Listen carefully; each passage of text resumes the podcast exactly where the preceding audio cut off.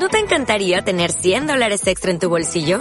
Haz que un experto bilingüe de TurboTax declare tus impuestos para el 31 de marzo y obtén 100 dólares de vuelta al instante. Porque no importa cuáles hayan sido tus logros del año pasado, TurboTax hace que cuenten.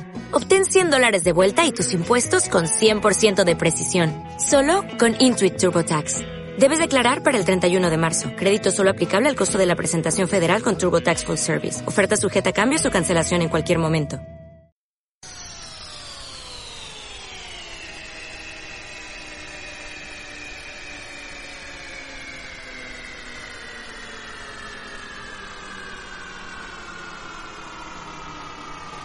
Fogata nocturna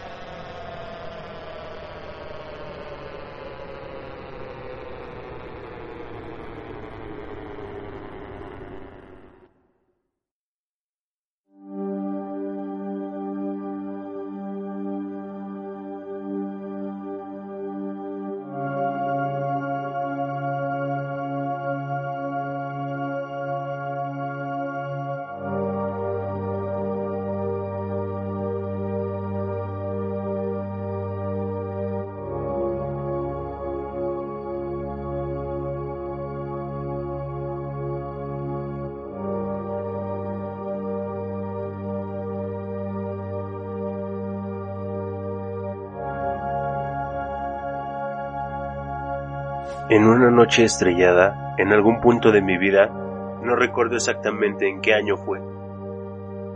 Sin embargo, recuerdo que me paré frente a la ventana y miré hacia el cielo. En la escuela y en la iglesia me decían sobre el origen de la existencia del ser humano.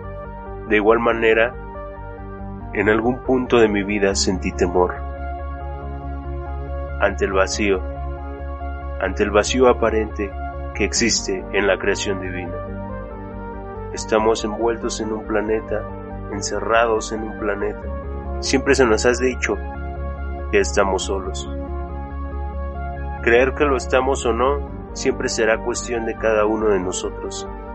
Pero en la historia, o por lo menos en la no oficial, hay hechos, relatos, sucesos que nos dejan perplejos, con una gran confusión en la cabeza, las llamadas abducciones extraterrestres o el contacto de cuarto tipo. De esto hablaremos esta ocasión. Sin duda, muchos casos son presentes alrededor del mundo. Demasiados diría yo. Así que hemos escogido unos cuantos. La veracidad de estos casos dependerá estrictamente de ti si tú quieres creerlos o no. Sin embargo, ocurre algo muy peculiar entre nosotros. El hecho de ser abducido puede causar de alguna manera impacto físico, emocional, en el que dice haberlo sufrido. El hecho es que quizá ahora mismo esté ocurriendo algo de este calibre. Quizá le ocurra a ti o algún conocido a dormir, o quizá hasta a mí. Realmente no lo sabemos. Comenzamos con la intriga que nos llama en este tema. Te comento que esto le pasa a gente de cualquier tipo de clase social, de cualquier edad. Esto le ha ocurrido, comentan los testimonios, desde niños pequeños hasta adultos mayores. Marca sus vidas, se han marcado sus vidas. Para algunos lo han dejado pasar como si fuera solo una pesadilla. Otros, indudablemente, al no poder dormir y al sufrir una especie de trauma, acuden a profesionales en el campo científico como en el campo místico. Miedo y desesperación están presentes en la persona que ha sufrido una abducción. Sufrir algo de este tipo. ¿A quién se lo vas a contar? ¿Quién te va a creer? ¿Qué van a decir de ti? Dependiendo quizá tu estatus, en lo que se llama sociedad o en tu círculo, es que quizá te atrevas a decirlo o no. Imagina a estas personas que sin duda llegan a contar sus historias algunas ocasiones bajo el anonimato. De alguna u otra manera hay que felicitarlos por dar a conocer este tipo de historias, este tipo de sucesos, cosas tan fascinantes que han llegado a Hollywood y empiezan a tocar los límites de la ciencia ficción. Te voy a contar. Yo una vez subí a la azotea de mi casa y era de noche, el cielo estaba despejado y lo estaba contemplando mientras escuchaba música y de repente vi una luz, un punto, un punto verde. No, ni siquiera estaba muy grande. Era un punto verde metálico, más o menos. Diría que es metálico. Este punto tomó una velocidad y ahí desapareció. Otra ocasión tuve un sueño que quizá es parecido al que, al que relatan las personas que dicen ser abducidas, donde estando en mi cama comenzaba a escuchar una especie de susurros. Al entreabrir los ojos vi a gente con capuchas rodeando mi cama. Después empezaba a levitar mientras ellos seguían. Ahí me desperté. Desperté agitado, todo espantado. Esto es lo que yo he llegado a sentir, lo que yo he llegado a, a vivir en cuanto a este aspecto. Pero no se acerca a nada. Esto no es nada. Esto es un día en el campo, en comparación a, lo, a los sucesos famosos y joder que fueron famosos. Estos sucesos, cuando ocurrieron, le quebraron la cabeza muchos. Le ocurrió una pareja común en nuestra época, pero para aquella, una pareja que desde el momento en que se juntaron, llamaron la atención. Pues Bernie era de tez oscura y Betty es blanca. El caso de los Hill ocurrió una noche, el 20 de noviembre del 61. Venían de vacaciones de Canadá. Venían en una carretera por Portsmouth de las montañas tantos carros, pues la temporada de turismo había terminado. Iban tranquilamente cuando de repente en una montaña vieron una luz. Ellos pensaron inocentemente que era un cometa. Al verse maravillados por ver este haz, decidieron bajar del auto. Barney, al no poder alcanzar su visión, decidió abrir la guantera y sacar unos prismáticos. ¿Cuál fue su sorpresa? Que esta luz, que parecía caer, en realidad iba hacia arriba. Barney echa un vistazo con los prismáticos y asegura haber visto una luz ámbar. Pareciera que ese fue un error máximo, un error colosal, pues ellos aseguran que la luz empezó a ir hacia su dirección. Betty y Barney Hill subieron a su carro y rumbo a su casa. Parece que tardaron más tiempo de lo normal. Concretamente, dos horas más de lo normal, sin importar que ellos regresaron por el mismo camino, por el camino habitual. Lo que había ocurrido para estos dos es algo muy conocido en el fenómeno de las abducciones, a lo que se le denomina tiempo perdido. De repente estás y despiertas, abres los ojos o tomas conciencia y no recuerdas lo que ha sucedido. La pobre Betty esa noche la pasó terrible, con lo que le quedaba de razón a ella y a su esposo.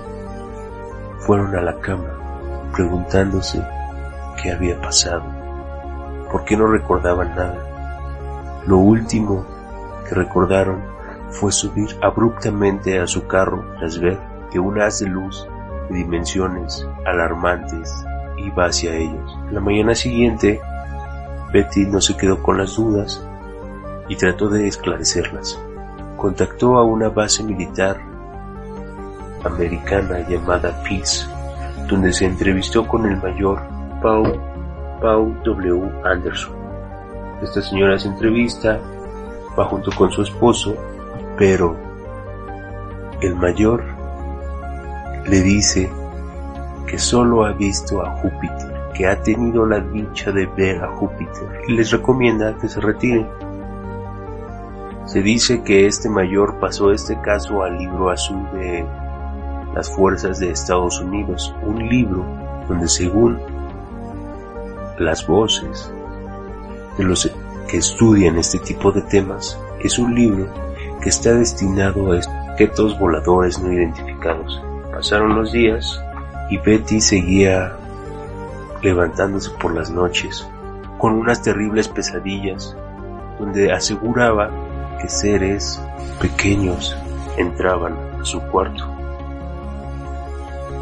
Unos seres pequeños y extraños que la subían a la nave y la sometían a exámenes físicos y le realizaban un sinfín de preguntas. Barney y Betty empezaron a charlar con colegas sobre esto y ellos le sugirieron realizarse una hipnosis. La hipnosis Barney hace, la decide tomar y entre todos los recuerdos ve cómo lo suben a la nave y aquí van las, palabras de Barney.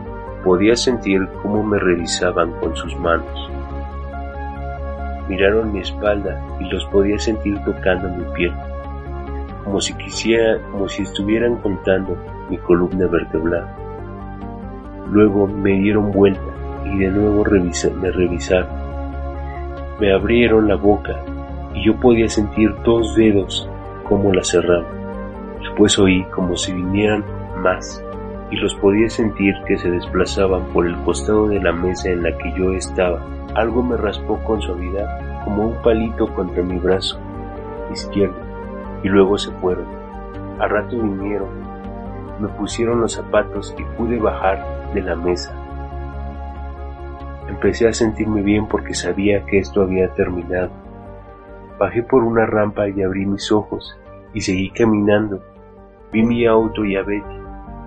Ella venía caminando por la ruta y luego abrió la puerta.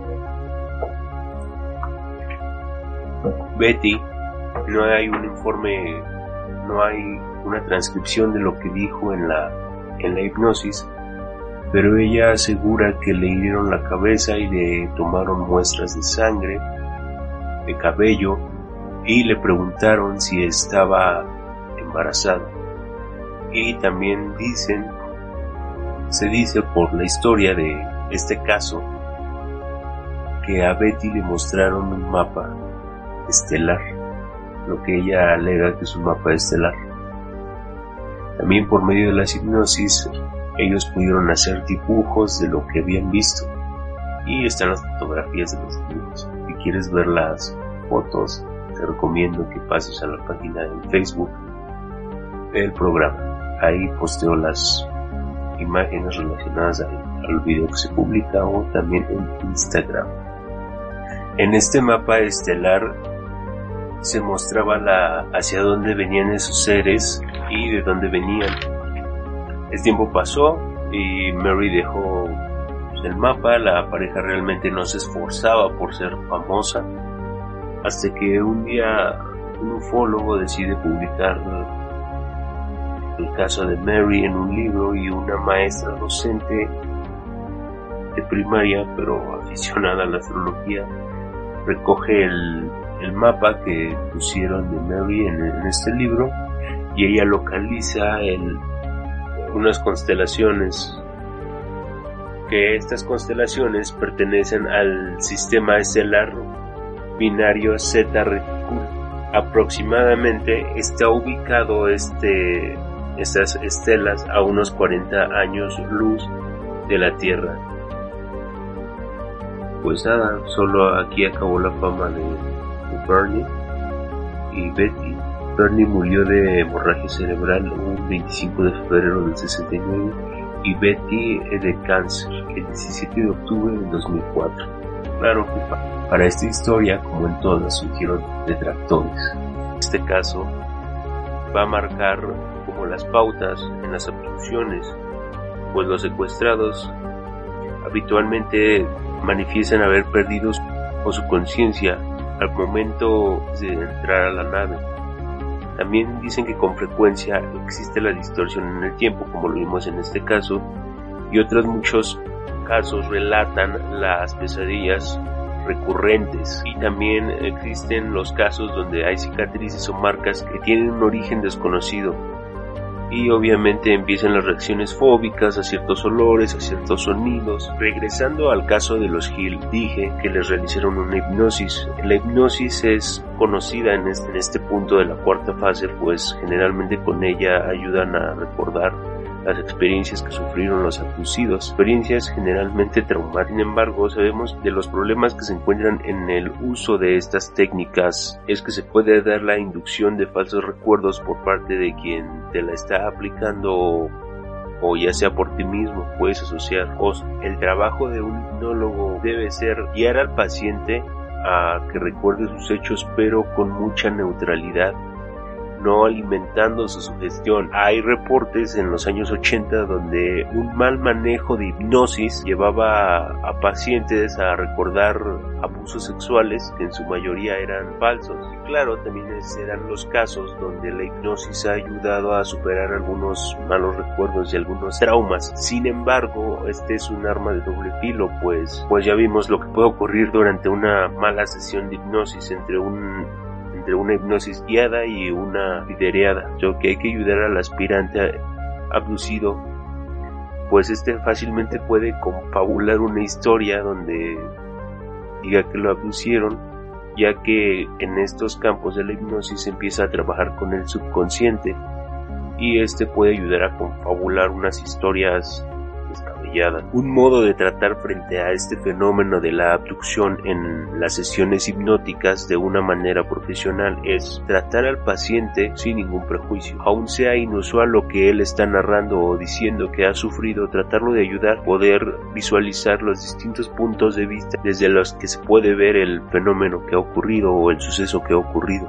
Pues es una persona que de manera voluntaria va a pedir ayuda en la mayoría de los casos el hipnótico tiene que hacer una valoración psicológica del paciente, hacer una evaluación de que este suceso sea real o sea falso, que tanto ha influido en la, experiencia en el, en el paciente y qué recuerdos puede recordar antes de que se le haga la sesión. También revisan si hay una historia clínica en el paciente es decir, si encuentran ciertos casos que el paciente sufre de yabús o ha tenido contactos con personas fallecidas de todo este tipo si sufren algún tipo de alucinaciones. El dato curioso aquí es que la mayoría de las personas que acuden a una sesión hipnótica por abducción, la mayoría de estas personas no sufren ningún cuadro de psicosis son personas normales. De este mismo modo, aquí se hace una valoración sobre qué objeto tiene o qué gana el paciente que dice ser abducido, si este es un charlatán o si tiene alguna compensación de alguna otra manera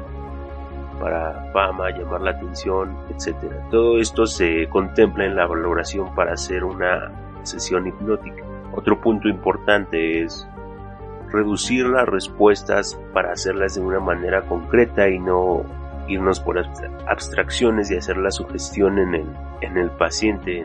Se, tiene, se dice que hay que reducir la, algunas respuestas a un sí, a un no, a un no sé. Además de realizar una grabación de la sesión, pues puede explorarse, estudiarse una y otra vez la sesión y ver algunos detalles y ayudarle al paciente, invitarlo a, a buscar pruebas complementarias, testigos, hacerse exámenes médicos si lo requiere y de aquí ya se dictamina si necesita o no un, un tratamiento psicológico. Lo ideal es ayudarlo, el objetivo es ayudarlo a continuar con su vida, tenga, darle los elementos necesarios para que tenga una vida normal, sana mentalmente, por lo que hay que dudar un poco de estos interrogatorios, pues todavía no hay un método riguroso, estrictamente fiable, que nos diga que esto es real o no, es una herramienta de apoyo. La hipnosis no te dice necesariamente si fueron reales o no, es una herramienta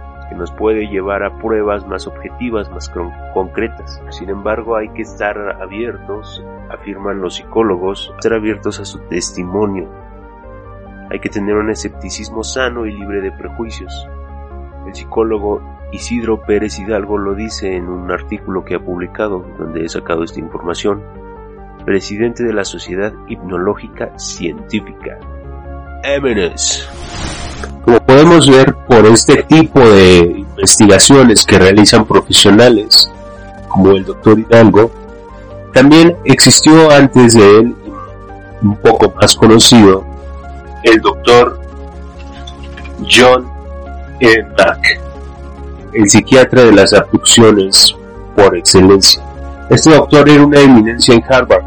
Tenía numerosas publicaciones, bastante reconocidas por sus colegas, pero cuando empezó con la investigación de los abducidos, parece ser que su fama se fue al demonio. Él decía que fuera real o no la abducción extraterrestre, los pacientes vivían episodios traumáticos. Uno de sus pacientes fue Miriam Belmir.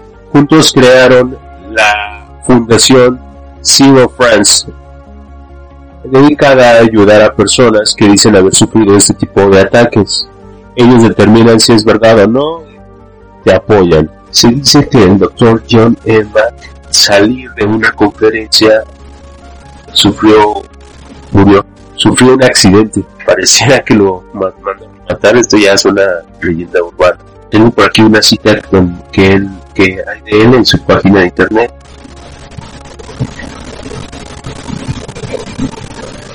que nos ayuda a entender un poco más todo el trabajo de este señor el doctor John DeMar.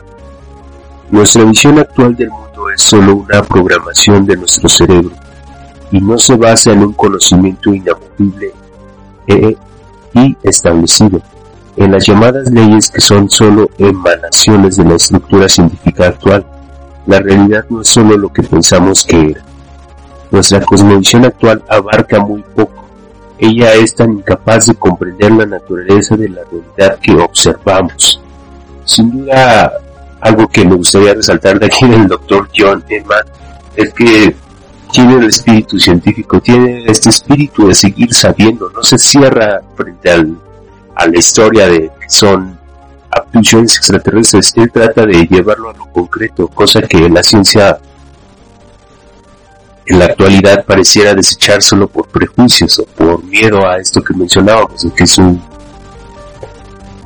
su fama se vaya al carajo, su crédito, como lo fue con este señor, que en pos de la ciencia echó a un lado todo esto de fama, de conocimiento académico y demás.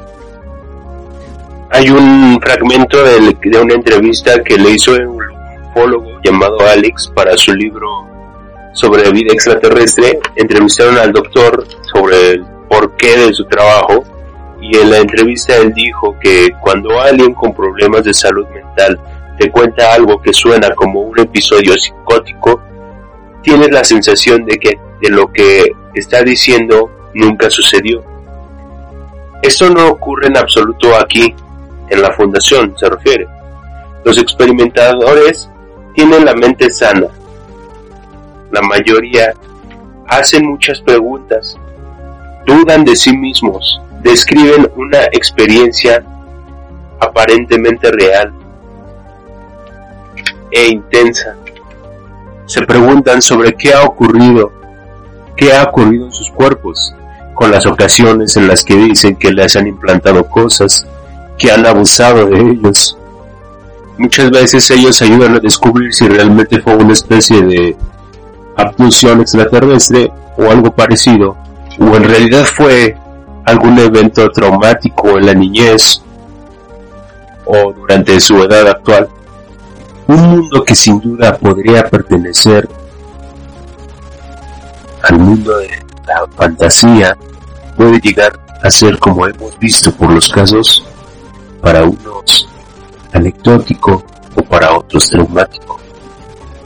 Este mundo de las conspiraciones nos deja muchas preguntas. Sin duda que sin miedo a sonar conspiranoico, ¿Para qué serán hechas? Serán hechas por humanos mismos que engañan a personas. Será una clase de experimento para ver cómo reaccionamos los seres humanos. Si lo hacen, ¿qué se traman? ¿O con qué fin lo harían? Sin duda son incógnitas que me surgen a investigar todo este tipo de cosas, al hablar de este tipo de cosas. Y también podemos hablar de al hablar de todo este tipo de cosas. También tenemos el, el asombroso caso, el caso increíble ocurrido en España. El caso de Próspera Muñoz.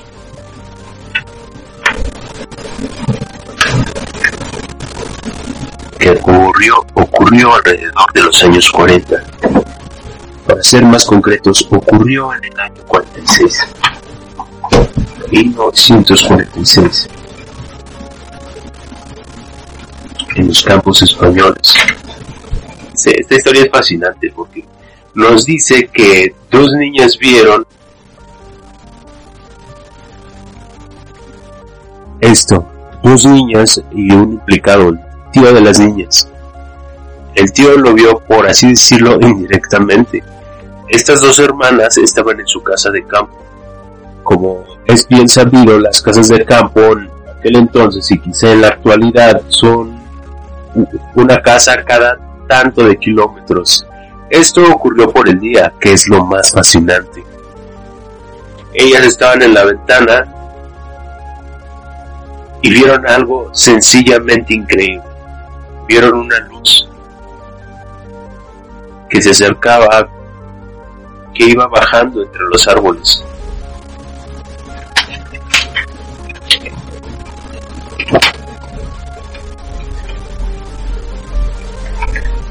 Para ellas apenas esto era un coche, un coche redondo, circular, que iba volando sobre las viñas vio que bajaron unos seres extraños. Ellas se asustaron y al querer ir a cerrar las puertas de su casa, estos seres ya estaban adentro de la casa. Próspera Muñoz, Próspera Muñoz los describe como bajitos, con una especie de camisón blanco liso Recuerda que al verlos bajar de la nave los vieron que se cómo se quitaron un casco transparente que se pusieron bajo el brazo. Estos seres los describe con cuatro dedos, unos ojos grandes, con unas pupilas dilatadas. No recuerda si hablaban o no, pero recuerda que se podían comunicar como por pensamientos, algo así como por telepatía. De ahí no recuerda nada. Próspera sin duda se quedó absorta ante ver estos seres. Al poco rato llegó su tío, preguntando qué había pasado. Pensó que un avión o una avioneta había caído encima de la casa. Ellas le dijeron, no, vinieron. Esos seres vinieron. Su papá de las niñas indudablemente quería cambiarse de lugar, no les creía, pensó que había sido otro tipo de personas, no les creía, pero el tío sí por la luz que vio caer en la casa. A poco de unos días, Próspera Muñoz afirma haber estado dormida en su habitación. Al despertar, vio por la ventana a más seres, aproximadamente unos ocho seres, que le invitaron a salir. Ella accedió y fueron caminando unos kilómetros más a la nave. Iban hacia una nave. Una nave esta vez más grande de lo que habían visto. Era una luz grandísima. Próspera recuerda que esta vez los aliens tenían trajecitos de buzos su perro comenzó a ladrar por lo que estaba viendo. Próspera asegura que los aliens lo durmieron. Al llegar a la nave vio que estaban había más seres que junto con ella se metieron a la nave. Antes de meterse, vio como uno se llevaba una olivera, un arbolito que había arrancado, arrancado con ramas y todo, con sus raíces, lo introducían también a la nave. Dentro de la nave, ella asegura que rasparan su piel, su cabello y examinaron sus genitales. Le pareció algo extraordinario, era una niña, no tenía conciencia en cierto modo, conciencia de todo. Ella recuerda que al siguiente día su hermana, la mayor, la regañó porque había tierra en sus sábanas y ella estaba sucia. También ese mismo día encontraron el hoyo del árbol que habían arrancado. Todo esto fue ocurrido en Cumbilla, España. Próspera recordó más tarde que dentro de la nave al terminar los exámenes la llevaron a una sala donde había pantallas, lo que ella ahora reconoce como pantallas, pues en España, en Cumbilla, no había para esa época televisores. Ella reconoce que son como pantallas, como el cine, donde le mostraban fotos de ella, su hermana, su perro y su tío. Ahí estos seres le dijeron que habían ido por ella, por lo que se veía en una foto. Se veía una luz resplandeciente que salía de, de ella y de su hermana, una especie como de aura, como de halo que brillaba hermosamente, lo describe Próspera. Al irse estos seres, donde habían dejado la nave, estaba todo quemado, como si la nave hubiera quemado el lugar donde estacionó, por donde pasó, aseguran que se secaron las, las plantas. A lo largo de su vida próspera padecía de estrés y fue ingresada a un sanatorio. Al cabo de un tiempo decidió seguir con su vida. Una recomendación que hace próspera para toda esa gente que ha sufrido este tipo de ataques es que hagan que esto sea un punto de aparte en sus vidas, que no dejen que influya, que se centren en otras cosas, que se centren en que si me pongo a pensar, no me lo creo, no me lo creo, es increíble.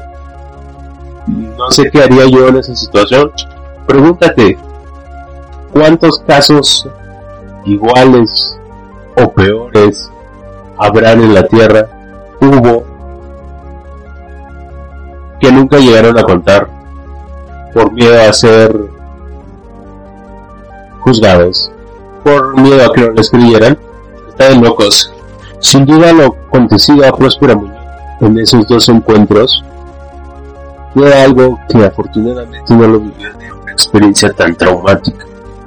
Pues también está el caso de Antonio Vilas Boas. Este caso es más viejo que el de los Hill. Ocurrió en un pueblito, en un pueblito aislado. Vilas Boas para ese entonces tenía unos 22, 23 años. Trabajaba arando la tierra. Fue antes del caso de los Hill. Este caso es traumático porque él asegura que fue obligado a tener relaciones sexuales con alienígena. Dice que él estaba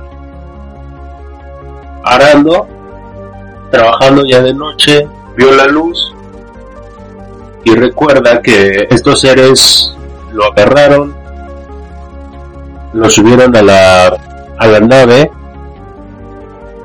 y le comenzaron a quitar la ropa, lo dejaron ahí un rato, él recuerda que el espacio donde estaba era todo metálico, donde salían luces como de las propias paredes. Al cabo del rato vuelven a regresar y le empiezan a rociar como con una sustancia viscosa en todo el cuerpo, que él afirma que le lo estimulaba. Él estaba asustado. Después de un tiempo, lo que él dice que es la alienígena, la describe como una mujer alta, rubia y con ojos rasgados. Obligan a tener relaciones. Y lo último que recuerda fue a la mujer tocándose el vientre con el dedo índice y señalando hacia arriba, hacia el cielo. Esto es fascinante. Después ellos, después Villasboa relata que lo empezaron a hacer unas pruebas como una especie de ventosas por todo el cuerpo, llega y la persona, la primera persona que lo ve después de lo ocurrido es su hermana, que afirma que sí, en efecto, él tenía las marcas de, de las ventosas. Y las boas más tarde se convierte en un juez, hace su licenciatura en Derecho, se convierte en un juez y muere en un estado mental algo deplorable. Para entonces, si nos preguntamos qué diablos gana este hombre al inventar esto, que contarlo, no, no le veo, yo no le veo qué diablos le ganó no sé si tú lo veas, pero yo no lo veo. Yo no veo qué ganó ese hombre al contar este tipo de experiencias. Este fue el caso Vilas Boas. Es particularmente es escabroso. Hay otros casos donde también está el caso de Nancy, una británica, una mujer británica, no se dan más detalles de la, de la persona. Ella dice que una noche despertó sin poder moverse y en su cuarto estaban personas rodeándolo su, su cama. Ella asegura que la raptan y tiene episodios en forma de flashazos donde ve cómo la inseminan artificialmente.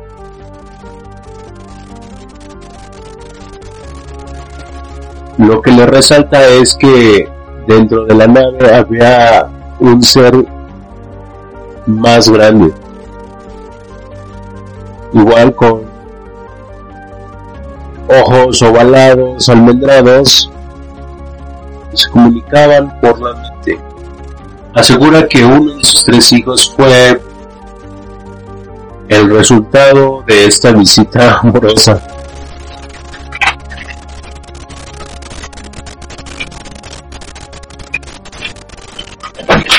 Otro caso particularmente extraño es el de Stephanie.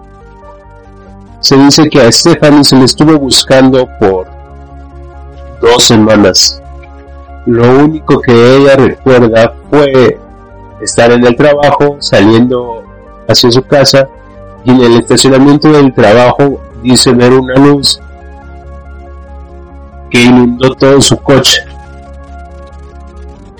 una luz brillante, después ella recuerda haber aparecido en la cima de una montaña donde una nave apareció en el cielo y del piso vio una luz emanando. Cuando ella apareció, el policía de su trabajo le andaban buscando. Te estuvimos buscando. El policía le dijo, oye, te estuvimos buscando, ¿dónde estabas? Es fascinante, es fascinante, es fascinante. Y ella no sabe dónde está. Ella nunca supo dónde ha estado. A esta persona se le han querido hacer hipnosis para ver qué pasa, pero ella no, no accede. Dice que le vas a recordar la nueva. Otra historia que implica a más de una persona es el caso de de Emilia. Ella dice que estaba en la sala con su novio y su madre. Tenían una especie de reunión. Tenían un rato de recreación. Jugando juegos de mesa, bebiendo, hablando, charlando. Todo muy sano. Lo extraño es que Emily, a diferencia de las otras dos personas, empezó a oír un golpeteo ella hizo mención de esto, nadie le creyó, se fueron a dormir y ella vio en la sala como unos seres la empezaban a rodear. Ella se levantó y fue corriendo hacia su cuarto, donde vio como querían abrir la puerta. Ella comenzó a gritar, a gritar, a gritar, a gritar y despertó a los dos, a su novio y a su madre. Ninguno de los dos lo creyó. También está el caso de María. Tenía un tragaluz. Ella se acostó y dice que ve como el tragaluz se rompe, cae un un hilo, un, un cable, mejor dicho. Ella está en su cuarto, ve como el tragaluz se rompe y empieza a caer un hilo. Y sobre ese hilo van otros seres, van unos seres.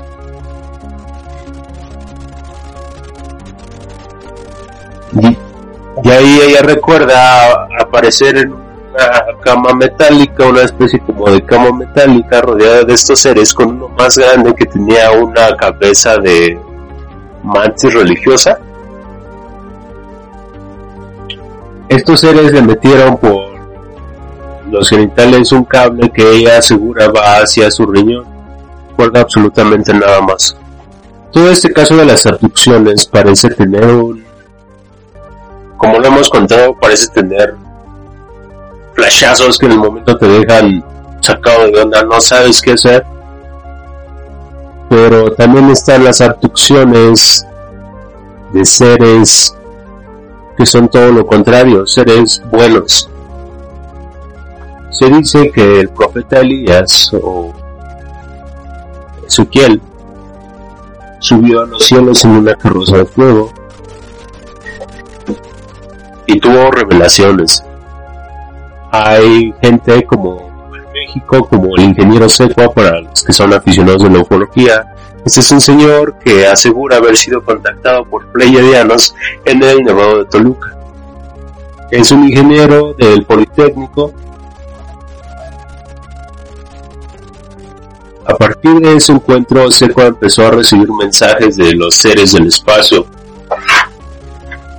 mensajes buenos que advierten sobre catástrofes y demás. También están las historias de estos seres, llamémosle de luz, donde se dice que en hospitales ayudan a enfermos.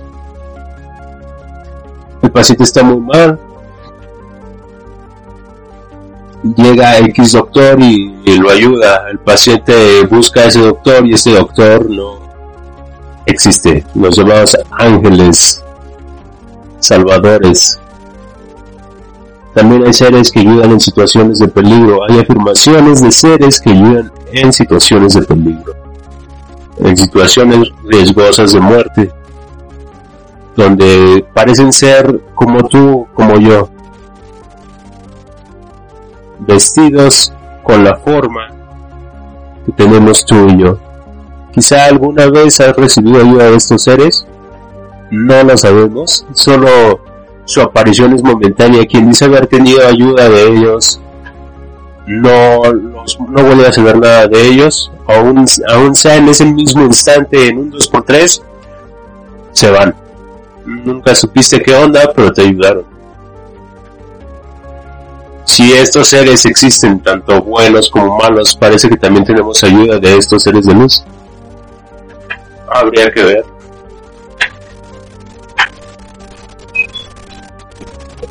Así una historia de los casos de... Así una historia de, de estos casos de abducción. Tenemos otro muy conocido en España sobre el que vuela la cabeza sobre el cazador casado. Así le pusieron. Este hombre muy pocas veces dio la cara. No le gustaba salir en los medios cuando iba a congresos de ufología. Él prácticamente, él daba sus congresos en dentro de una cabina oscura, solo se escuchaba su voz. Solo hay una foto de él. Era un veterinario, era un hombre de ciencia, un hombre completamente sano, según, según reportes psiquiátricos. Su nombre bueno, no sabemos en realidad este es su nombre, pero lo llaman Julio F. Su historia ocurrió el 5 de febrero de 1478 con este hombre se utilizó por primera vez la hipnosis en España y las cosas que recordó fueron maravillosas, espectaculares, dignas de una novela. Para ponerte en sintonía, tú imagina que vas, sales en tu, a tu destino a las 4 de la mañana, a las 5, sales de tu casa a las 5 de la mañana, agarras tu coche y te diriges, estando de la Ciudad de México, te diriges a Cuernavaca, por así decirlo. Julio, eh, durante ese transcurso normal, dice que se sintió una necesidad abrumadora, una desesperación por ir, en este caso, siguiendo el ejemplo, por ir a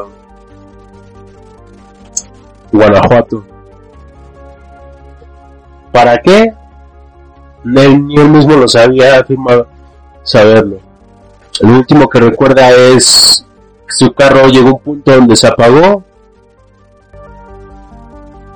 y vio como unos seres altos con trajes tipo de buzos verdes estaban afuera del, del auto.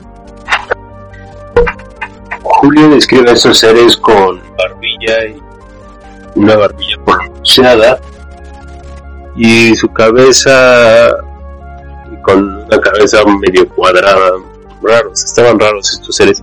Ellos le invitaron a meterse a al platillo. Ellos le hablaban telepáticamente y solo deseaban que le acompañaban él a su perro. Él afirma que no tenían un comportamiento hostil o agresivo. Le piden que pongan al perro en una camilla, él se asusta y lo único que hacen es sacarle muestras de sangre al perro. Y cuando menos lo esperó, sintió, vio cómo despegaba de la tierra. Después de un rato él aparece en su carro, todo apagado, en medio del baldío ahí, todo oscuras. Ve a su perro que se estaba quejando del pie. Lo comprueba y efectivamente parecía haber recibido un pinchazo el perrito.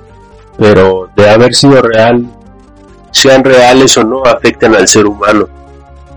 Como ya lo dijimos, hay pacientes, hay personas que sufrieron este tipo de cosas que cumplen los síntomas de un ataque traumático. Quizá los ovnis o los aliens no existan, pero el dolor y el sufrimiento, la angustia que tienen estas personas es real, es real. Que nos queda, a partir de la investigación y de estar leyendo algunos casos de abducciones, me queda por preguntar, si tú tuvieras el día de hoy la suerte, sea para bien o para mal, de contactar con alguno de estos seres, ¿qué es lo que le preguntarías? ¿En favor a qué te moverías? ¿Qué preguntas le podrías hacer a un ser que supuestamente tiene más tecnología que nosotros? ¿Qué le preguntarías a esos navegantes de las estrellas? Yo me reservo a hacer mi comentario, pero si bien digo una cosa, la existencia o no de los, estos seres y el poder magnífico de nuestra mente que es capaz de dañarnos, de ponernos en duda. Es decir, si tenemos arquetipos de seres del espacio desde la década de los 50, desde los medios que nos invaden con seres extraterrestres, tal, tal, tal y tal, ¿acaso nuestra mente no puede tomar nuestra mente subconsciente no puede tomar parte de eso y una de malas, esta noche que te vayas a dormir, o cualquiera, te invita a ver las estrellas y preguntarte sobre la existencia de algún otro ser o preguntarte sobre el papel que dejas que tu mente esté jugando en tu vida. Esto ha sido Fogata Nocturna. Hasta la próxima.